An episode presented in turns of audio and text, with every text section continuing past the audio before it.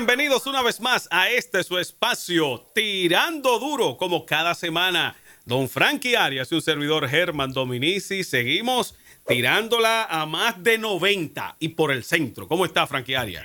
Yo muy bien, feliz como siempre en este tramo final de noviembre, eh, víspera ya de, del mes número 12. Sí, señor. Que dicho sea de paso, esperamos que este 2020 no se no se precipite, que lo coja suave ya al final, ah. eh, que, es suficiente, no, que es suficiente, Ah. Eh, eh, ha sido suficiente, Sí, sí, sí, sí. definitivamente. Yo quiero que se precipite, pero en irse. pa que- pa salir de eso, En ¿no? irse. Caramba. Bueno, Arias, vamos a comenzar rápidamente con los temas que tenemos para esta semana y tenemos que hablar de lo que han sido los primeros 100 días de gobierno de Luis Abinader. Para ello, Correcto, para correcto, ello- pero te, te- Sí. te interrumpo y, y te pido disculpas públicamente por la interrupción, pero me gustaría que muy brevemente hagamos por lo menos mención de que eh, ahora, el pasado día 26, se celebró el Día Nacional del Merengue, eh, que es un género que identifica al dominicano, la bandera Claro. musical dominicana.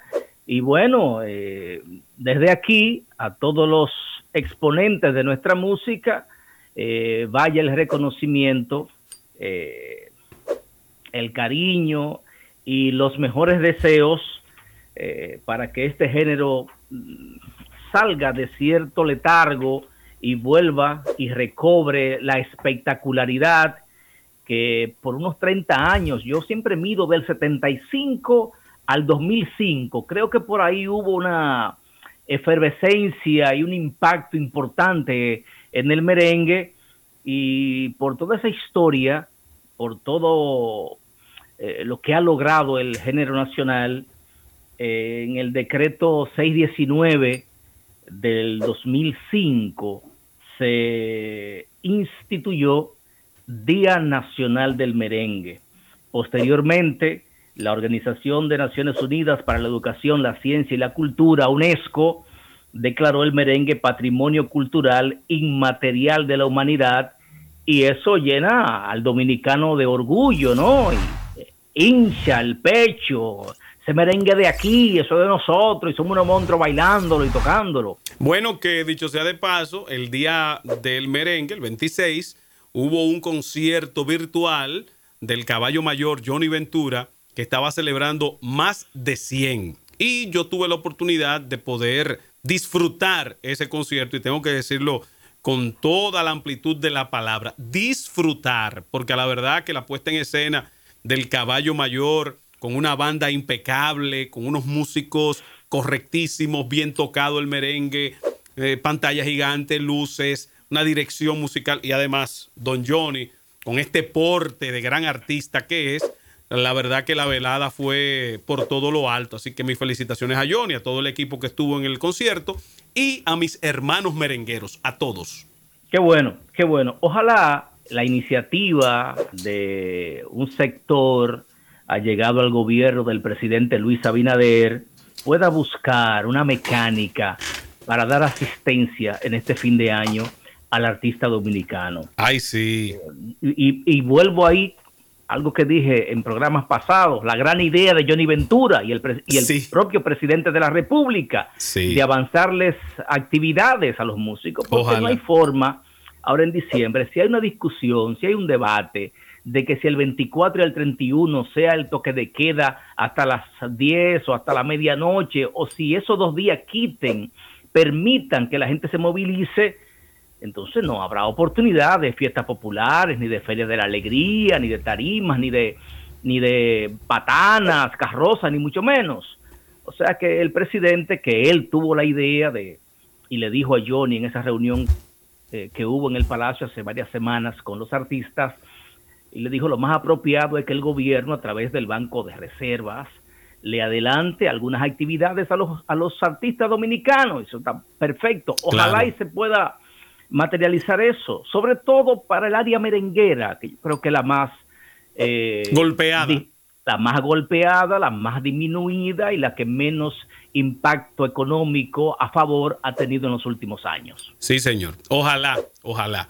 Mire, y hablando de eso, le pregunto, ¿usted se circunscribe a las opiniones de algunos que dicen como que el presidente tiene demasiada exposición? Esto porque la semana antepasada celebró los 90 días, hizo un show que hablamos en otro programa acá, un show televisivo, no de manera despectiva lo de show.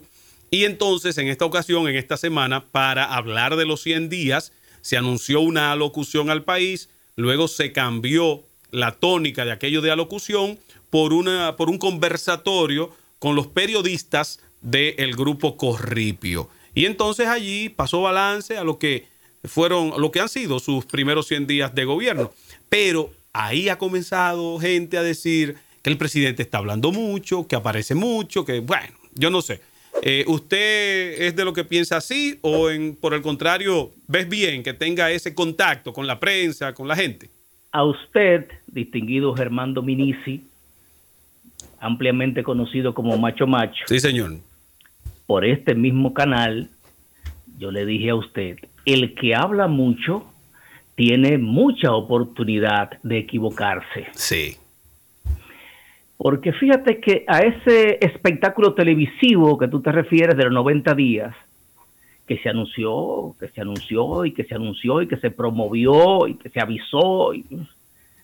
ese mismo día, en la mañana él tuvo una convocatoria de prensa con unos periodistas. El mismo día en la mañana, entonces la noche hecho de televisión. Para, la, para la cuestión del matrimonio, el matrimonio infantil y fue ampliamente difundido por los canales de televisión. No hablar es malo y eso siempre le criticamos todos al expresidente Danilo Medina. Siempre estar callado es malo. No callarse también. En 100 días, el hoy presidente de la República ha hablado más que Antonio Guzmán, que Jorge Blanco, que Balaguer en los últimos 10 años que tuvo y en los otros 12, que bueno, que Hipólito no. no, no, no. Me, iba a pasar. Sí, Hipólito no. Pero los 16 del PLD ha hablado más.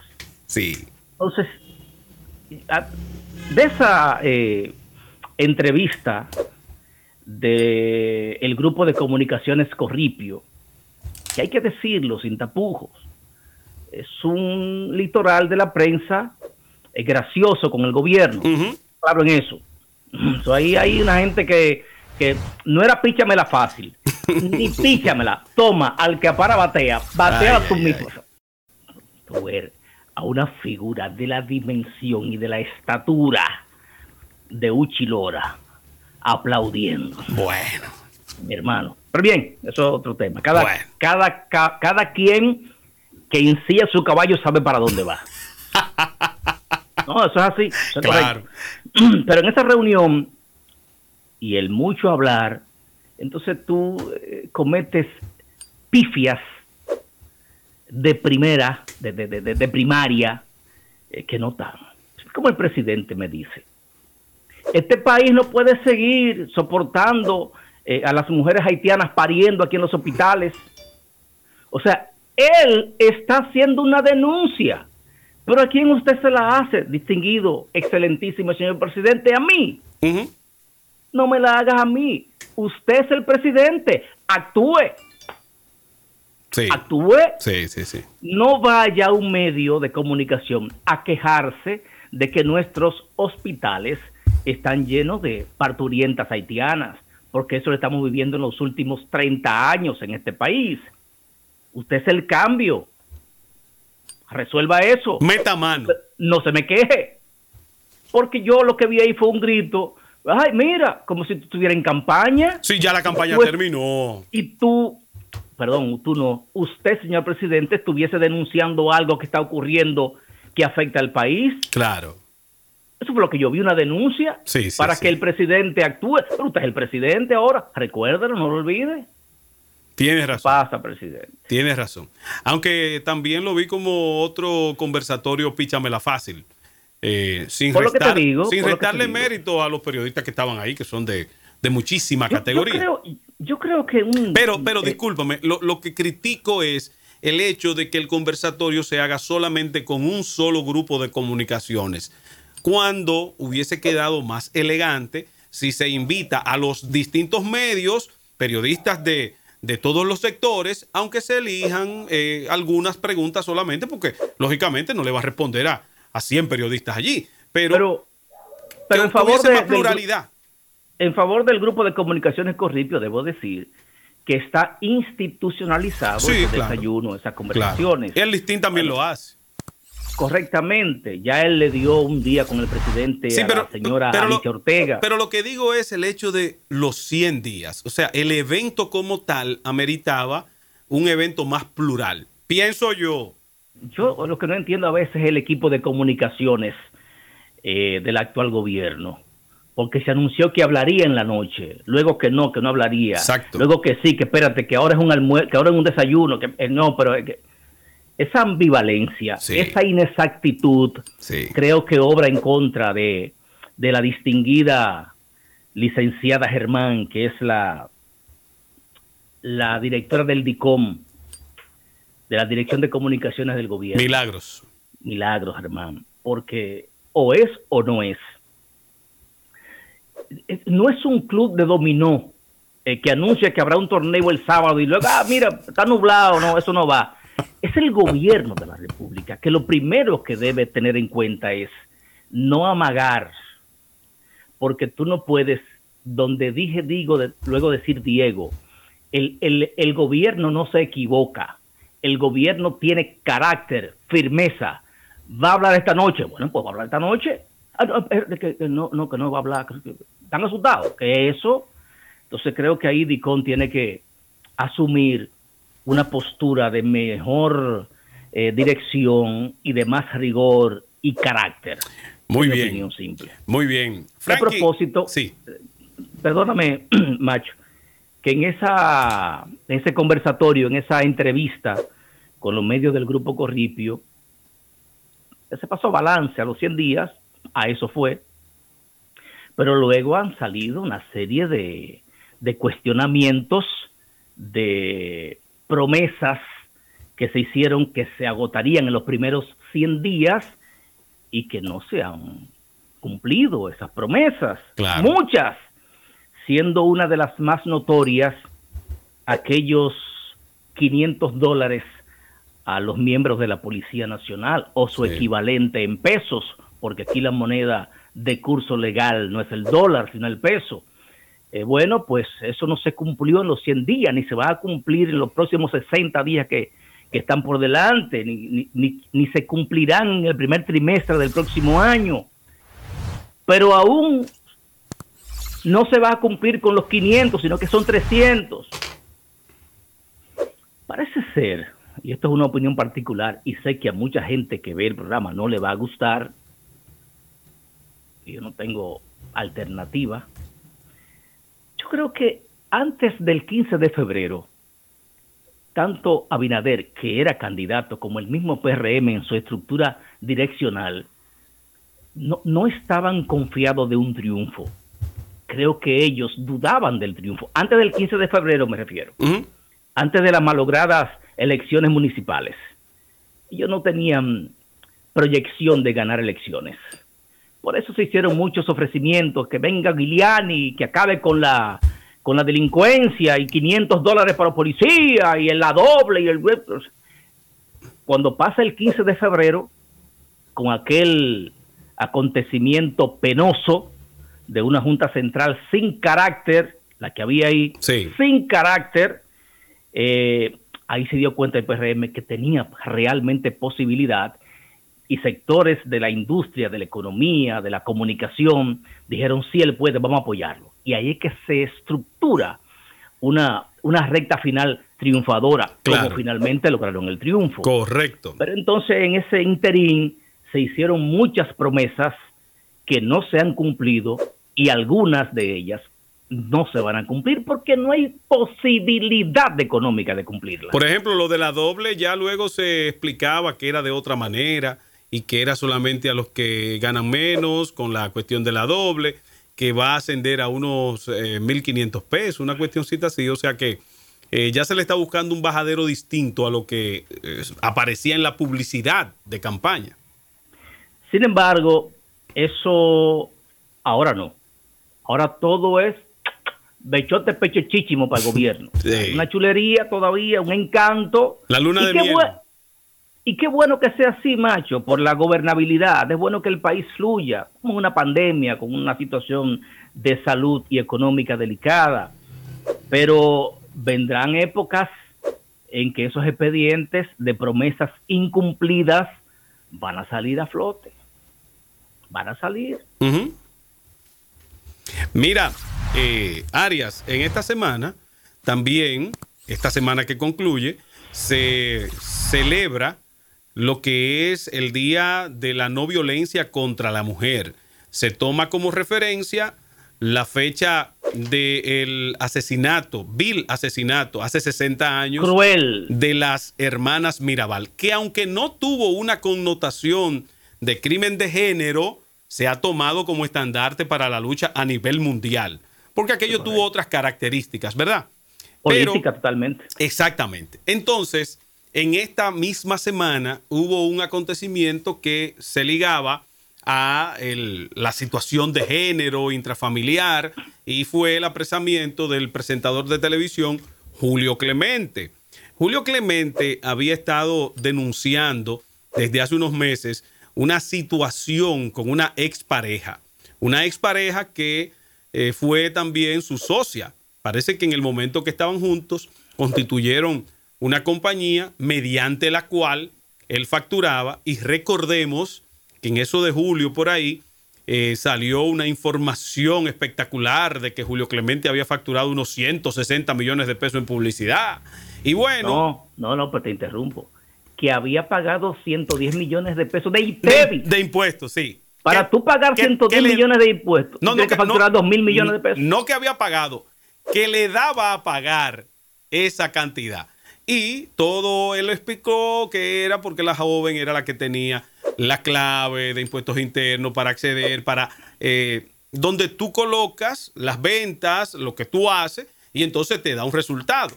Todo para hacerle una maldad a esta persona. Pero presentó videos también de ella afuera del canal rayándole un vehículo, muchísimas situaciones, se ventiló. Él acudió a la justicia, parece que no le hicieron caso. Y en esta semana la joven se presentó también a la justicia con una supuesta prueba y de inmediato accionaron contra Julio Clemente, quien eh, pasó más o menos 48 horas apresado.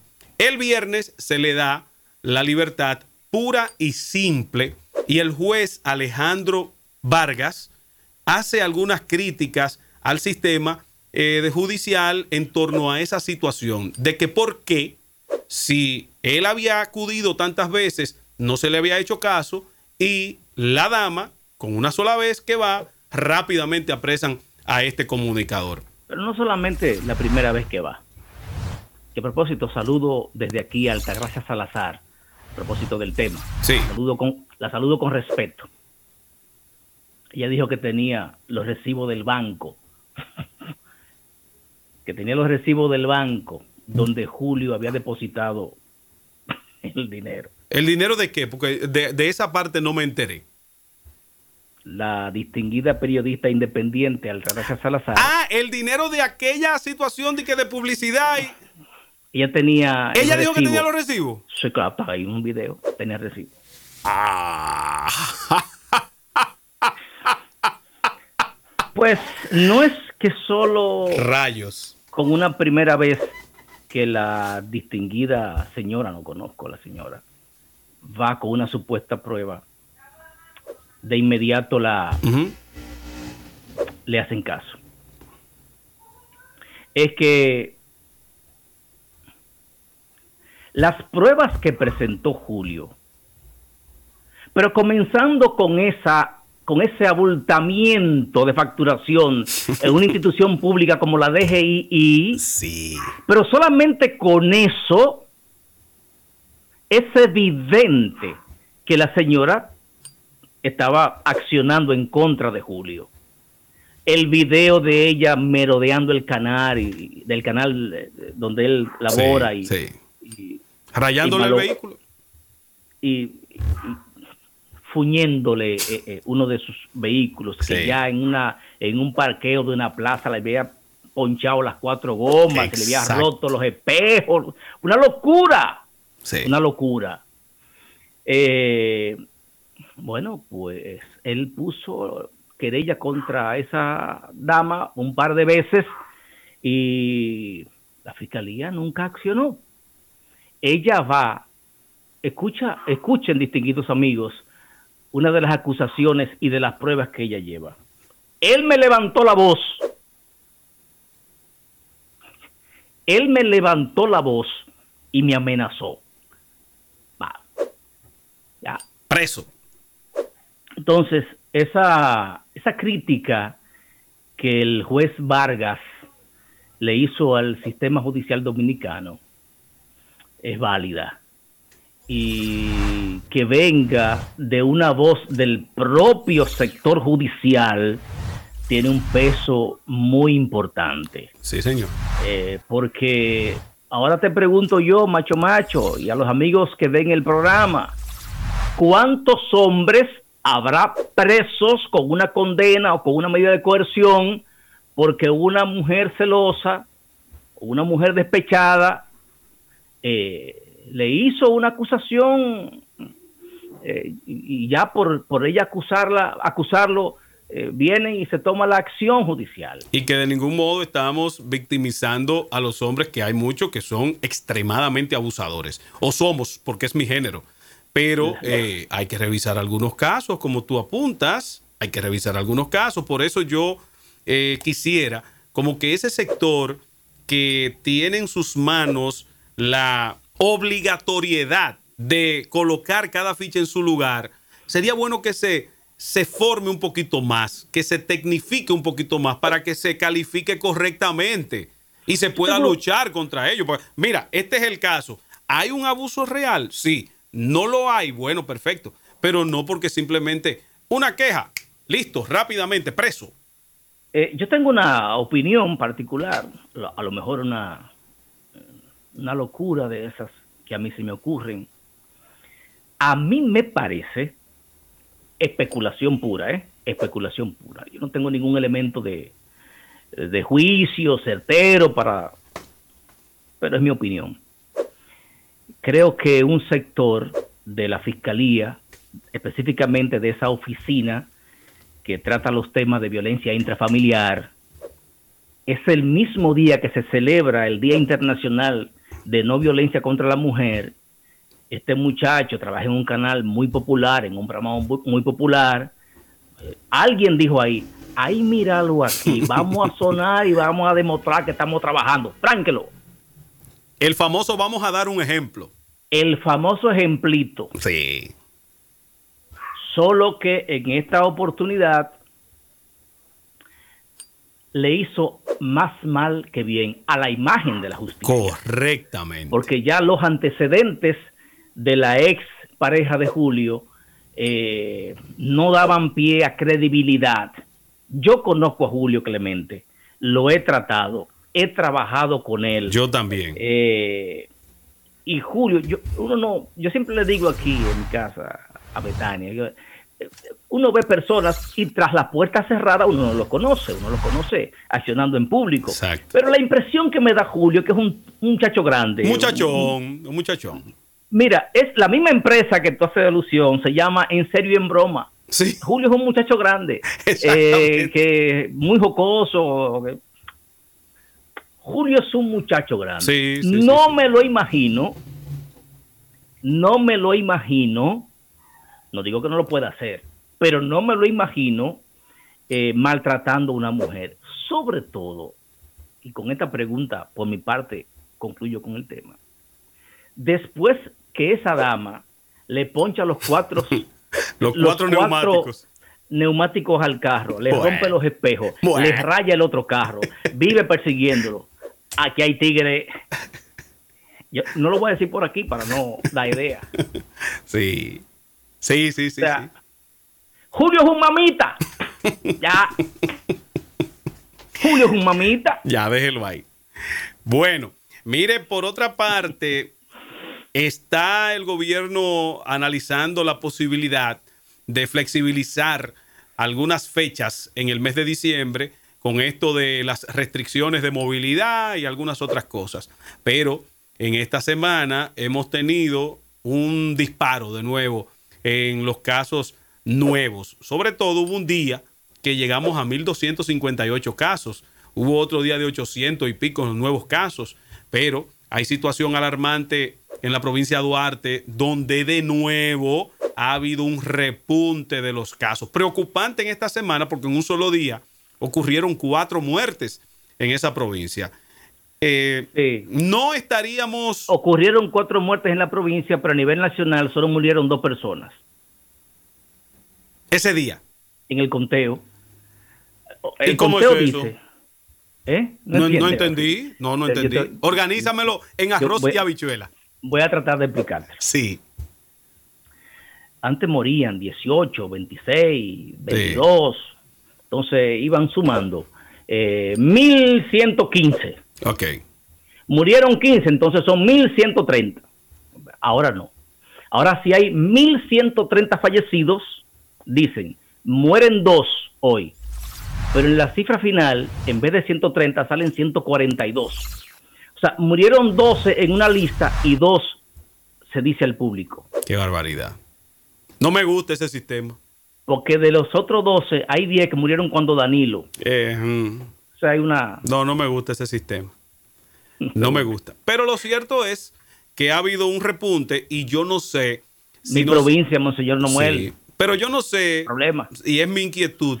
Si nos estaríamos eh, abalanzando a una situación de mucho peligro. Porque yo creo que siempre habrá momento más adelante de celebrar, Frankie, pero creo que este no es el momento, por más familiares que seamos, por más eh, eh, cariñosos que querramos ser. Yo ponía un ejemplo de que quizás al eh, ir a visitar al barrio, a la viejita, a la doñita, no sabemos qué peligro estamos llevando por allí. No es que usted no lo haga, vaya, mándele su dinerito con un sobrinito, con alguien desde, desde el frente, pero eso de salir y abrazar a doñita, que usted le tiene tanto cariño, como que no es el momento, por prudencia, de hacerlo. ¿Qué te parece esto que se está planteando para el mes de diciembre? Yo estoy totalmente de acuerdo contigo con punto y coma.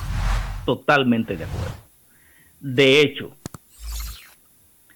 si flexibilizan 24 y 31, con el hambre que hay de salir, bueno, porque ya no el país, el mundo está cansado de, las restricciones. Tenemos 10 meses ya en eso. Ese día, a la gente que yo aprecio, que, quiero, a mis amigos, a mi familia, digo, no salgan ni al frente de la casa. Correcto. Porque el día que, que abran, eh, hay unos documentales en Nat Geo y en Discovery y en Animal Planet de unos ñu, son eh, 20 eh, mil ñu porque son un río al mismo tiempo todos, ¿no? Sería una locura. Sí. En un momento en que es comida y romo y baile, 24 y 31. Tremendo.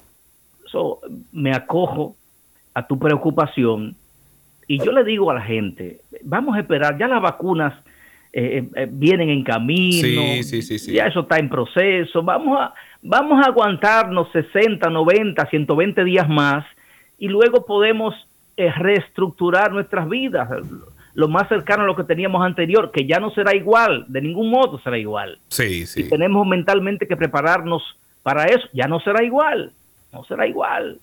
Démonos 90, 120 días para eh, eh bajar un poquito la economía dominicana, eh, que nosotros podamos, eh, clases presenciales, que podamos hacer nuestras vidas con cierta normalidad pero considero que no es el momento. La palabra es prudencia, prudencia, porque quizás para, eh, por ir nosotros a darle ese abrazo a, la tía que tenemos un tiempecito que no la vemos. Tú, sabes que no es el abrazo. Podemos tú, sabes que es el, tú sabes que es el romo en la calle. Yo sé, pero, podemos, pero también podemos llevarle un problema a la tía de 90 años, envejeciente, que ya tiene problemas, tú ves. Por cierto, eh, el romo desinhibe y saca lo peor que tenemos. El romo es familia del diablo. El romo y el diablo nacieron el mismo día.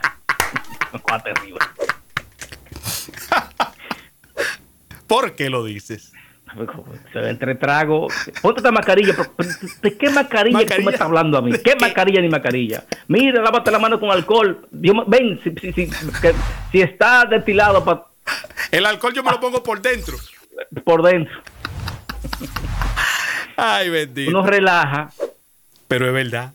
Pero es verdad. Sí, señor.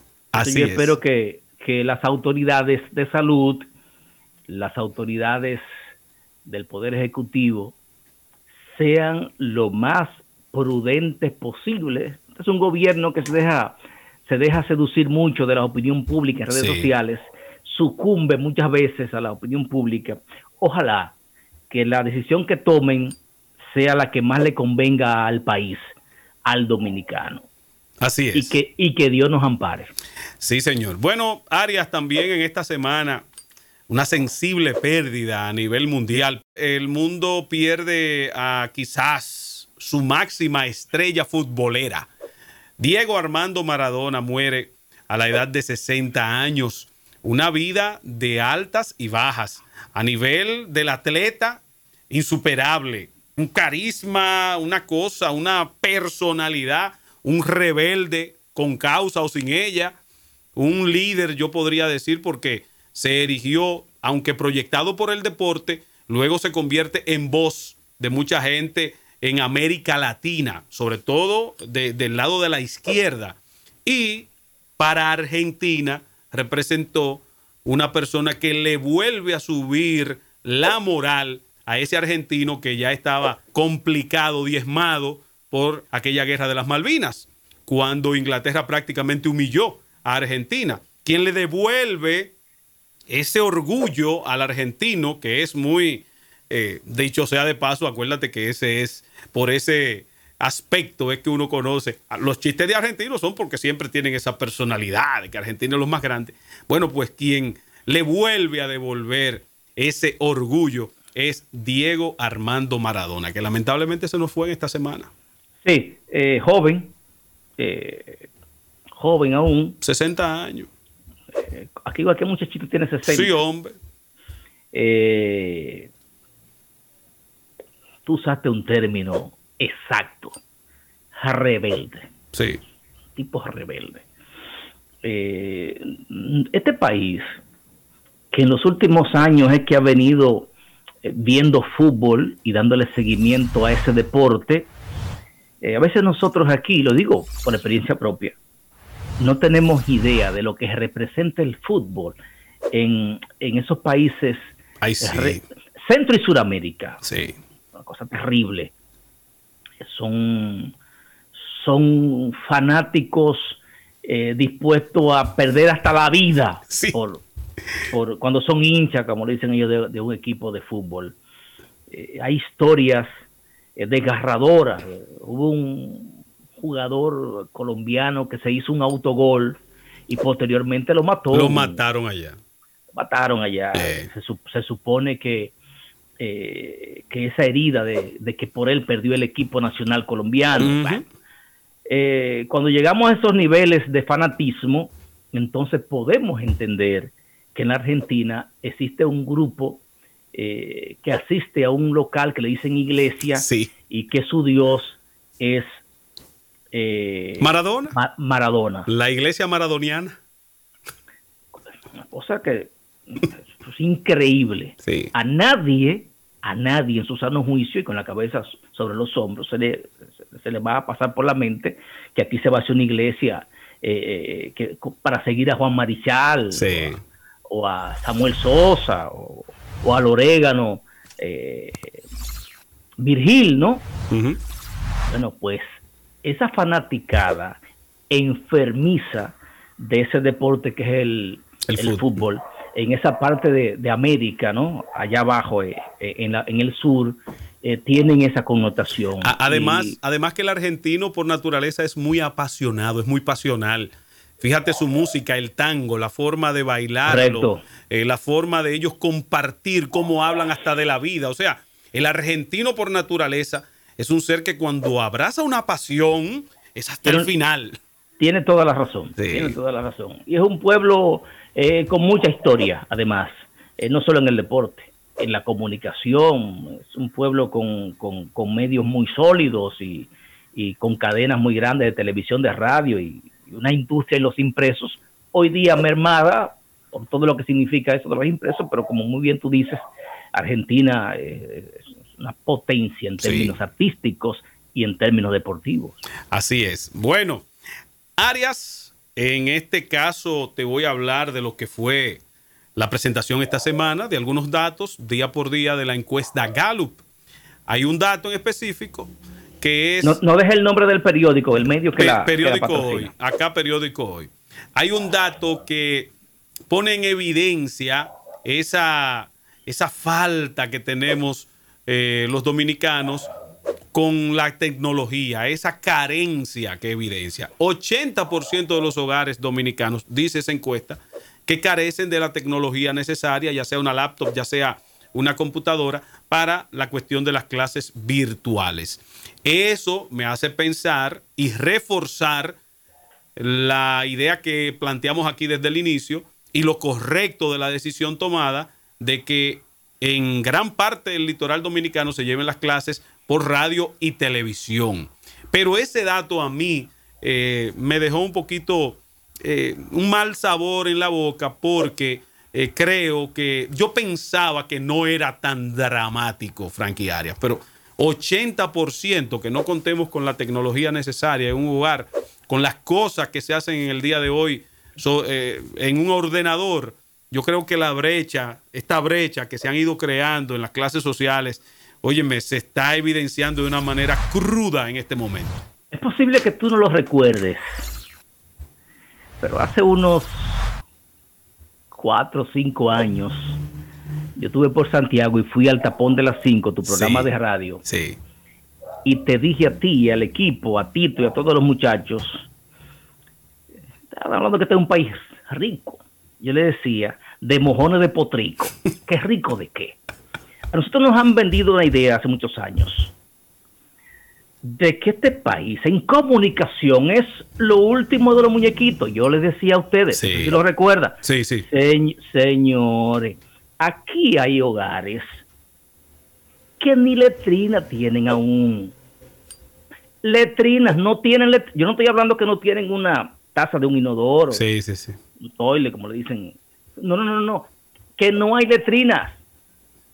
En un país donde aún hay hogares donde no hay letrinas y hay pisos de tierra, yo luego que en la, en la GALU dice que, no, no sé, parece que hay una incongruencia entre el, el, porcentaje que tú tienes y el que yo tengo. Yo tengo que un 70% eh, está eh, o no tiene internet y algunos que pueden comprar los paqueticos no tienen entonces la computadora. Increíble. El 70, el 70, pero bien, es lo mismo, 70-80 es lo mismo. Eso es mucho. Ok que la mitad, que el 50% no posea ese acceso a la tecnología, ya es demasiado. Sí. Y sobre la precariedad del año escolar, enlazando un tema con otro, pero que están eh, casados, no podemos divorciarlo.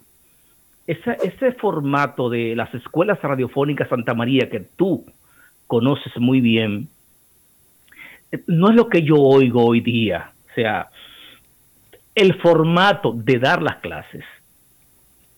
No sé si fue que, si, es que yo no entiendo lo de hoy, o es que, que hemos retrocedido, no sé, porque esas clases de las escuelas radiofónicas Santa María eran muy fácil de, darle seguimiento, de entenderla.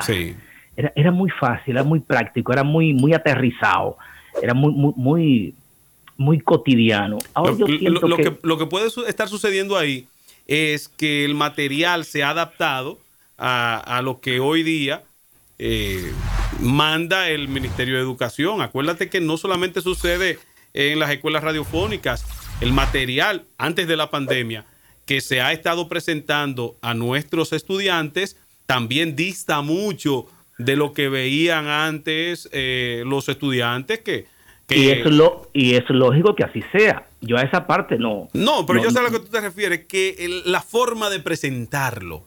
Porque los datos van a ser, claro, que hay que renovarlos. Hasta, la velocidad del locutor, sí, sí, sí. profesor, moderador, eh, como tú le quieras llamar, es diferente. Sí.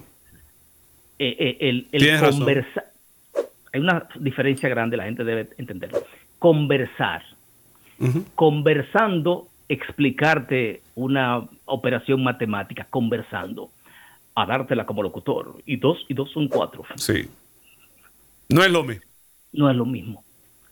el formato ya de, eh, no solamente de, del cuadernillo, que obviamente no va a ser igual a los años 70, pero eh, el formato de comunicación del medio eh, de, donde origina la explicación a quien la recibe. Fíjate que la mayoría de las quejas que hay hoy es la siguiente. Ah, pero cuando yo voy a escribir una palabra ya me la han quitado. A, eso me refiero. Sí, sí, sí. A eso me refiero. Sí. Entonces parece ser. Se puede ajustar, Arias. Se puede ajustar. Que tomen nota de las críticas, porque lo que queremos todo es que eso quede bien. El, siempre desde el primer momento lo hemos dicho. ¿eh? Claro. Y, apoyo total al Ministerio de Educación en este esfuerzo. Claro. Perfecto. Lo que te quiero decir, ok, se puede ajustar. Eh, el 70% no tiene las herramientas para la, educación a distancia. Y los que tienen el radio o el televisor, tienen tres muchachos y un televisor. Sí. Ahí hay un problema. Un radio y cuatro muchachos. Sí. Hay un problema. O sea, es muy difícil, muy difícil. Pero dándole seguimiento a la Galut, ahí hay mucho material. La gente solo se enfoca en, cuánta gente aprecia como bueno la, la, gestión. La gestión presidencial, la gestión del nuevo gobierno en estos 100 días y se quedan eh, rondando ahí, pero ahí hay muchos datos a tomar en cuenta. Por ejemplo, que más del 65% apoya lo del toque de queda. 67 creo. A mí eso no me, no me sorprende. No, el grueso de la población ha hecho caso y ha seguido al pie de la letra pero es que hay unos cuantos incontrolables, Frankie, que mira, esa gente hace más ruido que nosotros los que estamos tranquilos en nuestra casa. Las madres con muchachos jóvenes apoyan el toque de queda. Felices. Las mujeres celosas apoyan el toque de queda. No te rías. No, yo sé que es verdad. Yo te, estoy hablando del pueblo, porque eh, los números dicen una cosa, pero la realidad del pueblo es otra, que está en el pueblo. Tú me estás hablando con, la, con el corazón del pueblo en la mano. Idiosincrasia. Sí, sí. Tengo, tengo los muchachos aquí desde las 8 de la noche. Puedo dormir tranquila, dicen las madres. Sí, señor. La mujer es celosa, ahí está el hombre viendo el juego de, de lo que sea. cogido, águila y demás, tranquilo, manso ahí. Sí. Contento. Sí, sí. Un 65, barato me lo encuentro. Eso es verdad. Que por cierto, ahora no se sabe qué es lo que va a acabar el torneo más rápido, Arias, si la lluvia, el COVID o la conducta de los jugadores, porque también han habido peloteros que en esta semana dieron ejemplos. Uno andaba en un motor con una artista, otro sacó una escopeta que andaba en el toque de queda con un artista. Bueno, con una... Sí, es verdad, me ah, bueno, sí, ya... Eh, me pasé en el término. Eh, eh, Exponente urbana. Ok. entonces sí, le cabe el, lo de artista. No, yo creo que me pasé, quítalo. Deja, que yo me crié con mi abuela. Déjala en exponente urbana. Yo me crié con mi abuela y criado con abuela, las abuelas regularmente son ñoñísimas con los nietos. Y, sí. Y cualquier noviecita que yo, ella no quería a nadie, ella no que. ¿Tú te imaginas que yo hubiese ido a mi casa y que, mire, mi, mamá le presento a la perversa?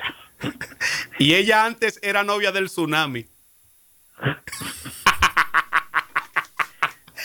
y antes de él era novia de Yomel el Meloso. Hasta ahí llego yo ese día. Yo le presentaba a la vieja, mire, la perversa. La perversa. Qué barbaridad.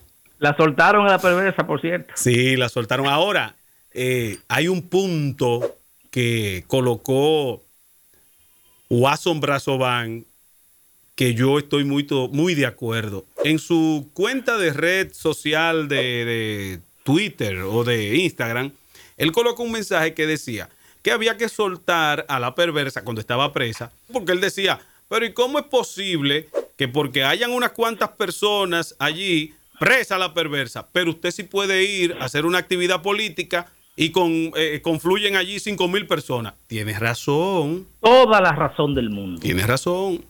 Toda la razón del mundo tiene Watson en ese planteamiento que hace.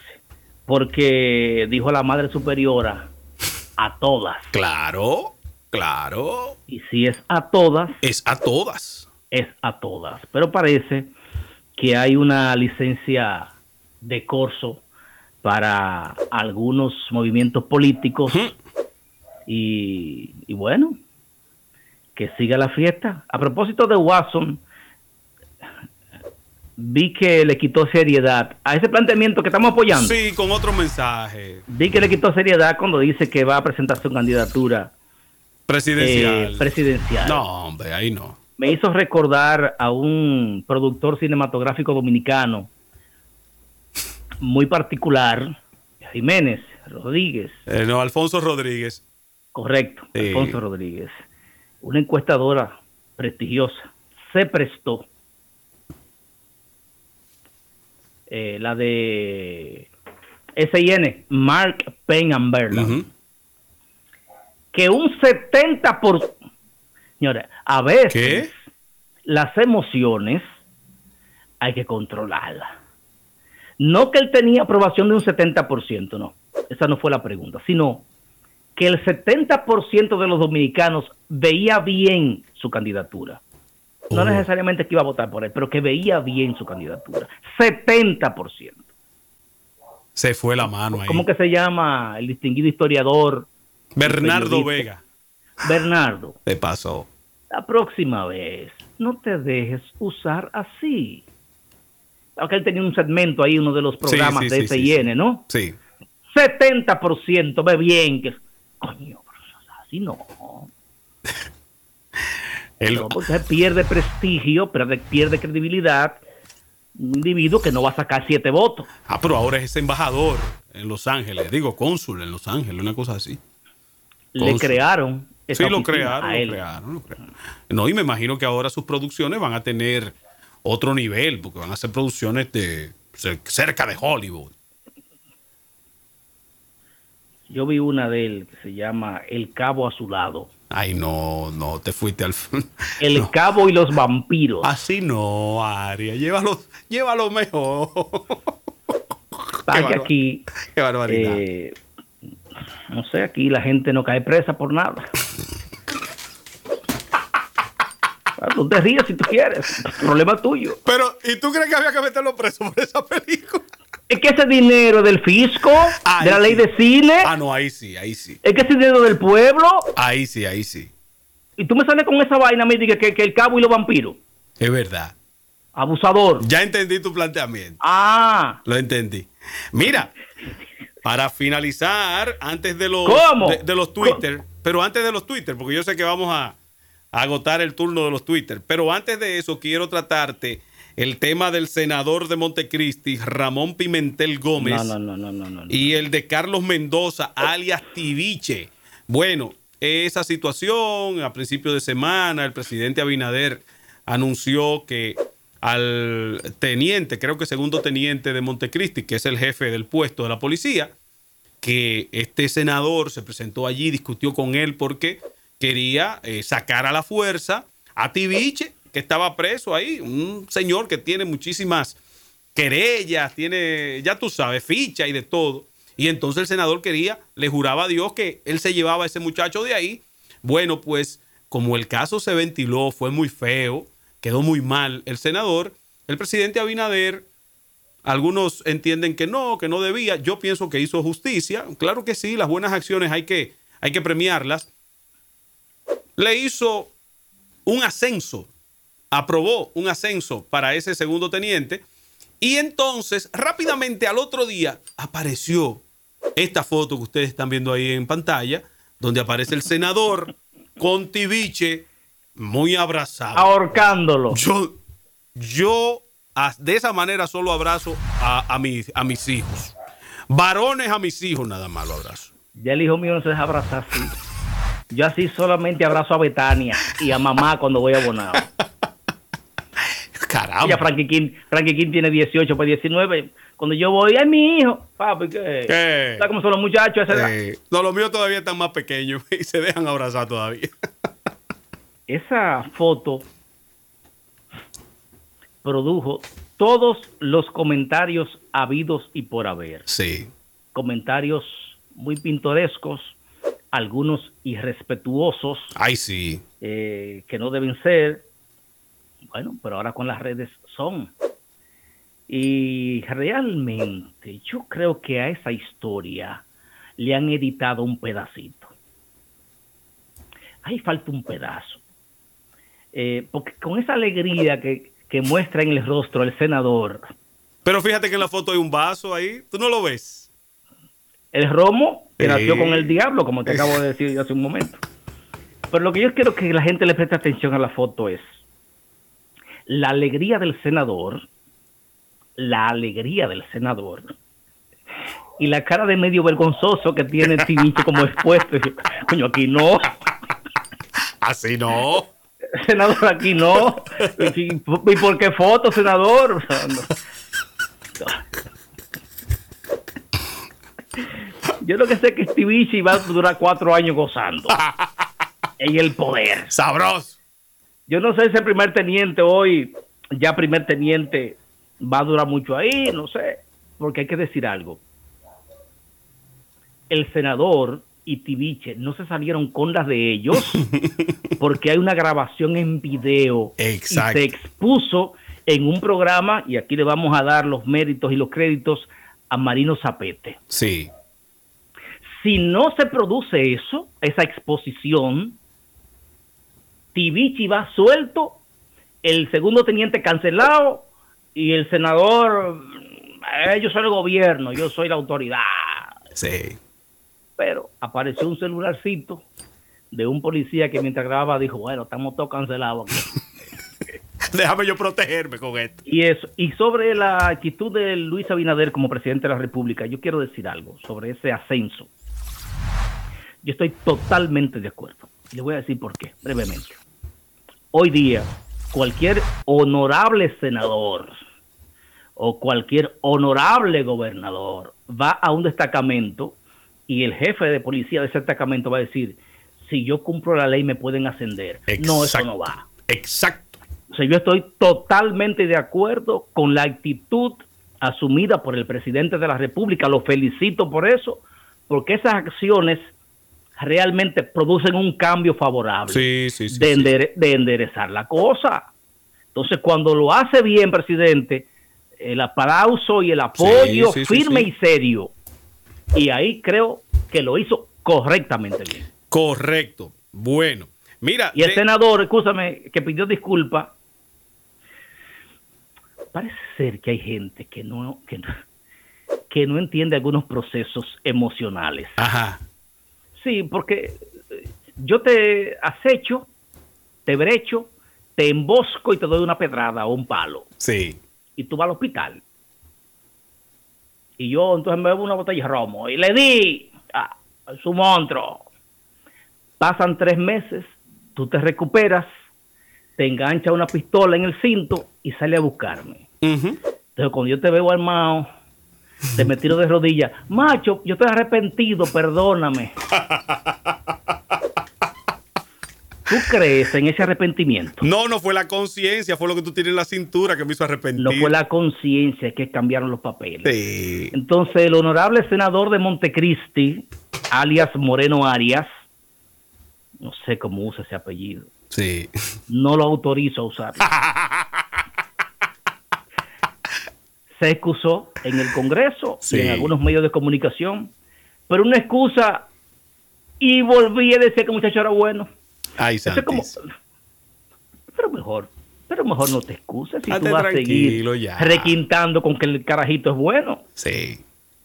No dijo bueno en qué, pero bien. Bueno. No puede pensar libremente. Bien. Arias, déjame tomar brevemente un minuto para felicitar a Adolfo Pérez, que es el director de Promese Cal, que ha inaugurado en esta semana dos farmacias del pueblo en Nagua, con el propósito de llevar a cada comunidad del país los medicamentos de calidad a bajo costo.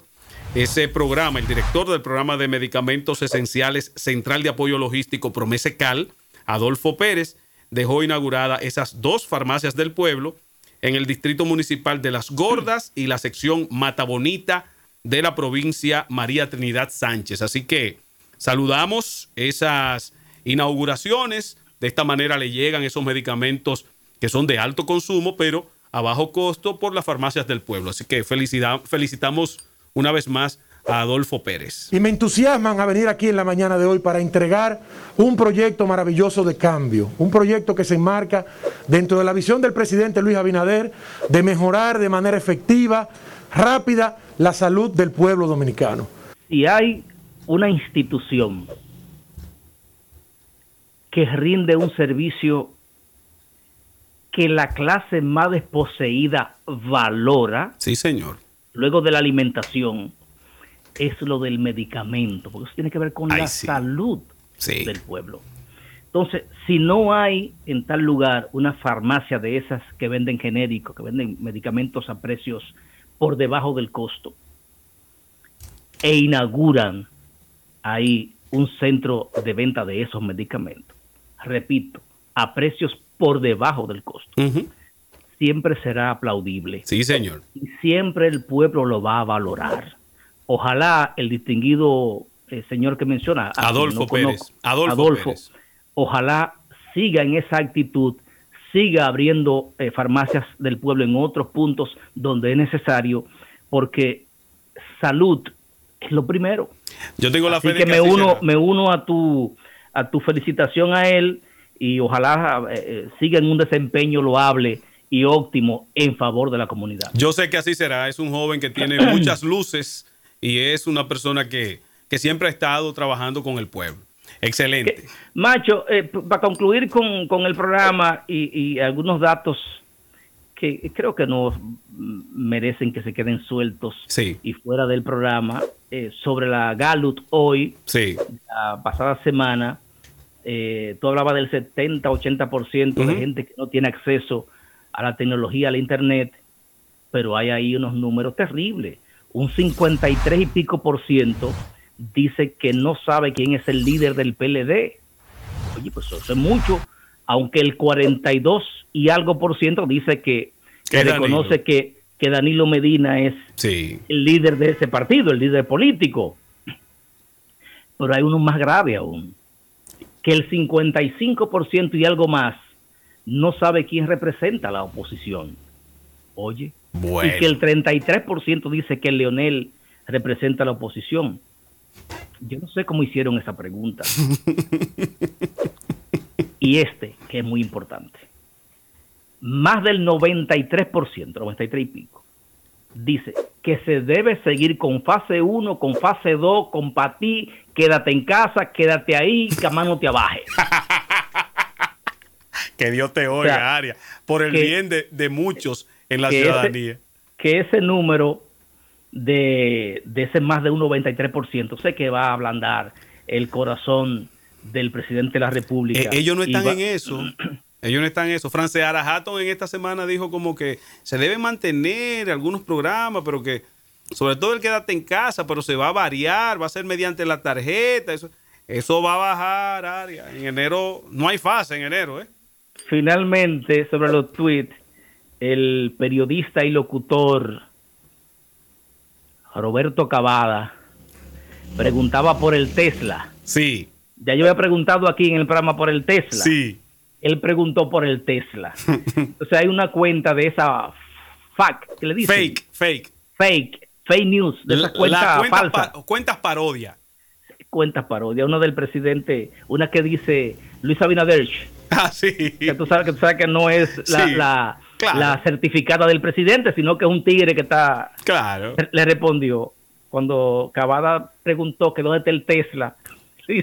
lo mandé para Cuba para que se monte tu familia. no hay mejor para terminar. Gracias, Frankie Arias. Nos vemos. Dale para adelante. Te veo cuando te vea.